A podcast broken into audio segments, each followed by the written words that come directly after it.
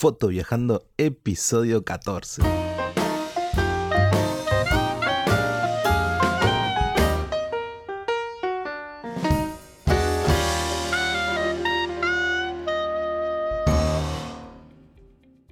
Bienvenidos un lunes más a Foto Viajando, el podcast, el programa en el que hablamos de viajes y fotografía.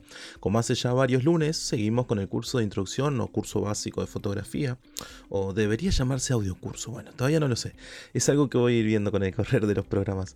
Bueno, hoy vamos a dedicar este programa a dos personas, ¿sí? Nacho, de Turista en Uruguay, que recorre Uruguay con ojos de turista, como dice él, y lo comparte todo en Instagram, lo cual hace que todos lo podamos conocer con él.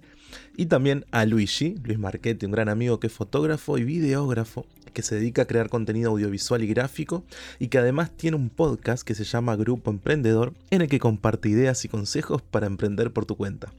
A ambos queda hecha la invitación para que vengan al programa algún día eh, y queda hecha la invitación ahí para ellos.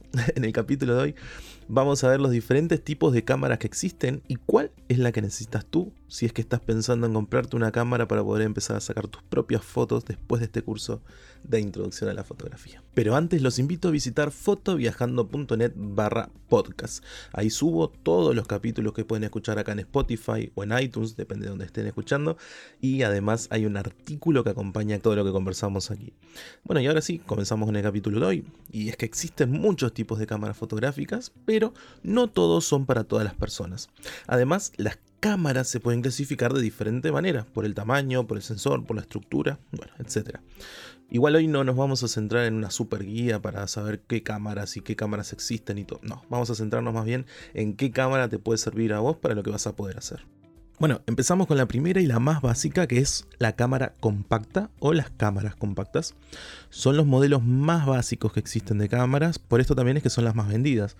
Son las cámaras más pequeñas, las más ligeras, pero esto conlleva también una contra y es que son las más limitadas. Tienen sensores muy pequeños, que si escuchaste los capítulos anteriores ya sabes que el tamaño del sensor es algo muy importante.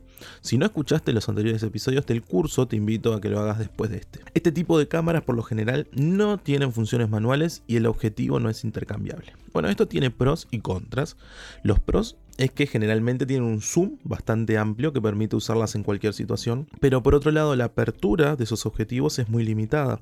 En situaciones de poca luz no van a ser capaces de hacer buenas fotografías, ¿se acuerdan lo que hablamos sobre la apertura del diafragma? Pero ojo acá porque existen muy buenas cámaras compactas que rompen con todas estas reglas que estamos diciendo, ¿sí? Estas cámaras también se conocen como point and shoot o apuntar y disparar y esto es sobre este sobrenombre justamente porque al no tener controles manuales simplemente se enfoca, se dispara en modo Lo cierto es que hoy en día los teléfonos celulares han alcanzado en cuanto a calidad de este tipo de cámara, por lo que la gente en realidad está prefiriendo comprar un celular de gama media y lo que va a tener son mejores o las mismas por lo menos prestaciones que este tipo de cámara.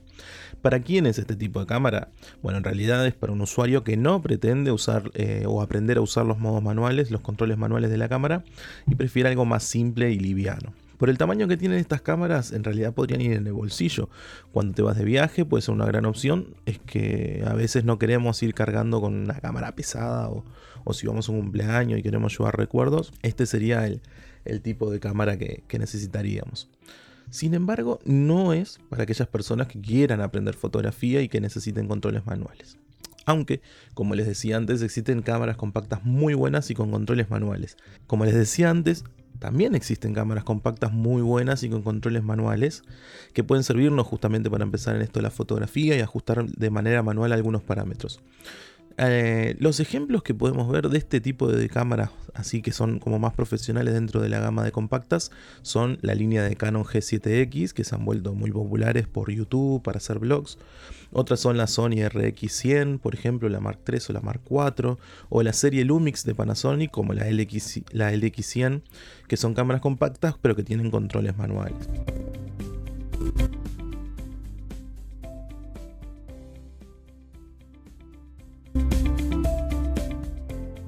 La segunda categoría es la de las cámaras bridge. Son cámaras un poquito más grandes que un poquito bastante más grandes que las anteriores, pero sin llegar al tamaño que tienen las reflex, que vamos a hablar ahora después. Son cámaras que tienen un sensor algo mayor en cuanto a tamaño, por lo que podríamos tener más nitidez y calidad en nuestras fotografías. Al igual que las anteriores, no tienen objetivos intercambiables en su mayoría, pero llegan a tener unos zoom Un ejemplo es la nueva Nikon P1000 que tiene un zoom que llega a 3000 milímetros. Imagínense que las cámaras que, que vienen con el objetivo de kit vienen con un 1855. Bueno, imagínense que llegue a 3000 milímetros. O sea, le sacas una foto a la luna y se ven los cráteres por dentro. O sea, es impresionante. Bueno, esa justamente es la propaganda que le hace la marca. Dice que alcanza a sacarle fotos a los anillos de Saturno. Mm. Bueno, esto habría que verlo. Pero es un ejemplo del alcance que tienen este tipo de cámaras. ¿Para quién sería este tipo de cámara? Bueno, para aquellas personas que no les gusta cargar mucho material, pero que quieren tener fotografías de mayor calidad, con controles manuales y objetivos con mayor nitidez. Puede servir para aquellos que quieren empezar en la fotografía y que sienten que una cámara reflex es muy pesada o que eso de andar cambiando los objetivos es muy complicado. Estas cámaras están muy bien y además podemos hacer trabajos incluso bastante profesionales dependiendo de la cámara bueno, y la persona que haga la fotografía o el video. Así que pueden ser una muy buena opción. El tercer tipo de cámara que vamos a ver son las DSLR o mejor conocidas como cámaras reflex. Se trata de cámaras con un tamaño y peso muy superior a las anteriores, lo que permite que el, tamaño del sensor sea más grande y tener una mayor nitidez y calidad en nuestras fotografías. También tienen la posibilidad de intercambiar objetivos, por lo que vamos a tener una, gran variedad de distancia focal. También son mucho más caras que las bridge o las compactas, por lo que a la hora de decidir comprar una, en realidad hay que tener muy en claro que vamos a dar ese salto va a ser una inversión grande que no solo va a ser de la cámara, sino también de los objetivos. Y es que una vez que empezás a comprar, vas a querer comprar más, más y más, eso, eso seguro.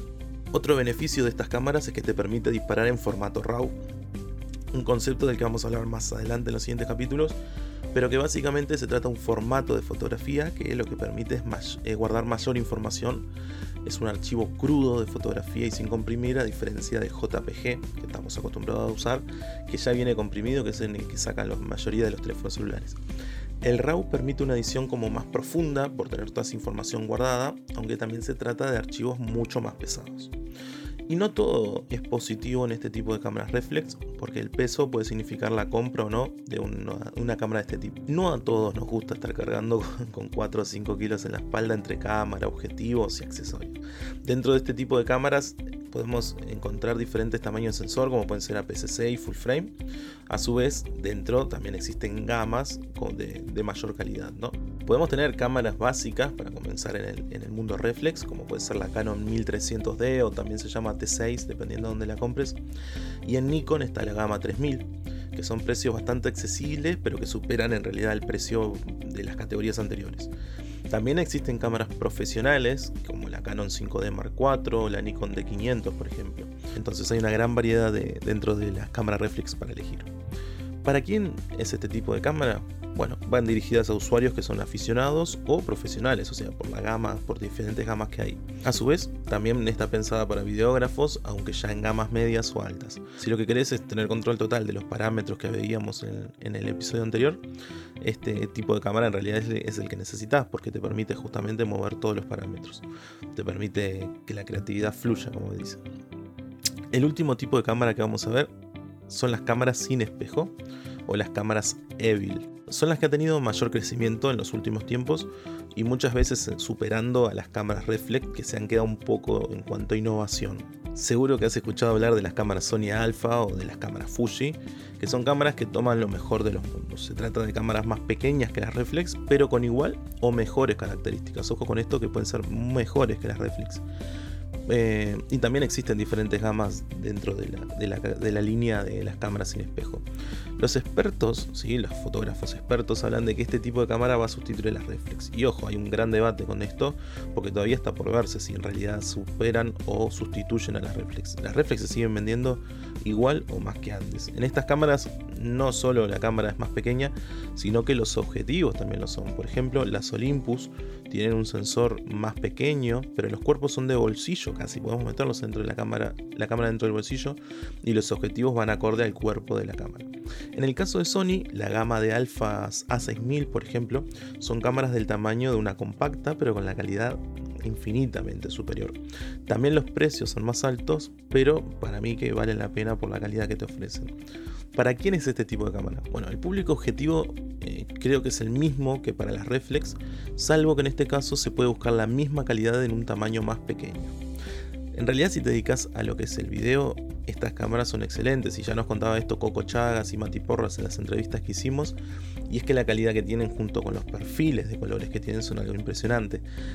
Y bueno, eh, acá depende de cada uno ver qué tipo de cámara elige, qué tipo de, fotografía es la que va a hacer, si es más aficionado, si quiere dedicarse a esto, si realmente eh, puede hacer esa inversión, podemos comenzar con una cámara bridge y después pasarnos a una reflex dentro de unos años cuando ya manejemos todo el tema de los parámetros de fotografía. Bueno, entonces ahí va a depender de cada uno. Y bueno, hasta acá el capítulo de hoy en el que hablamos de los diferentes tipos de cámara que existen. En mi caso soy usuario de reflex, pero en mi caso soy usuario de reflex de la marca Canon, pero en algún momento, en algún futuro me gustaría pasarme a Sony, sobre todo por la calidad de video que me parece que es algo mm, muy superior. Bueno, pero por ahora me quedo con mi reflex que pesada y todo como es, la disfruto muchísimo. Me gustaría saber en tu caso qué tipo de cámara usas o por cuál de las cámaras que vimos te decantarías. Así que te invito a dejarme un comentario ya sea en Instagram, que es Fotoviajando, o en el blog fotoviajando.net. Y espero que este capítulo te haya gustado y que te haya sido útil sobre todo. Como el otro día leía y me parecía una buena reflexión, basta con que a una persona le haya servido para que el trabajo valga la pena. Así que si te sirvió, haceme llegar un mensaje para saber que la misión está cumplida. También podés darme 5 estrellas en iTunes y seguir en Spotify, lo cual me va a ayudar un montón para seguir creando este tipo de contenido y que pueda llegar a más personas. Nos encontramos el próximo jueves con un capítulo de la serie de Uruguay y el próximo lunes con un capítulo nuevo del curso de introducción a la fotografía. Hasta entonces, chao chao.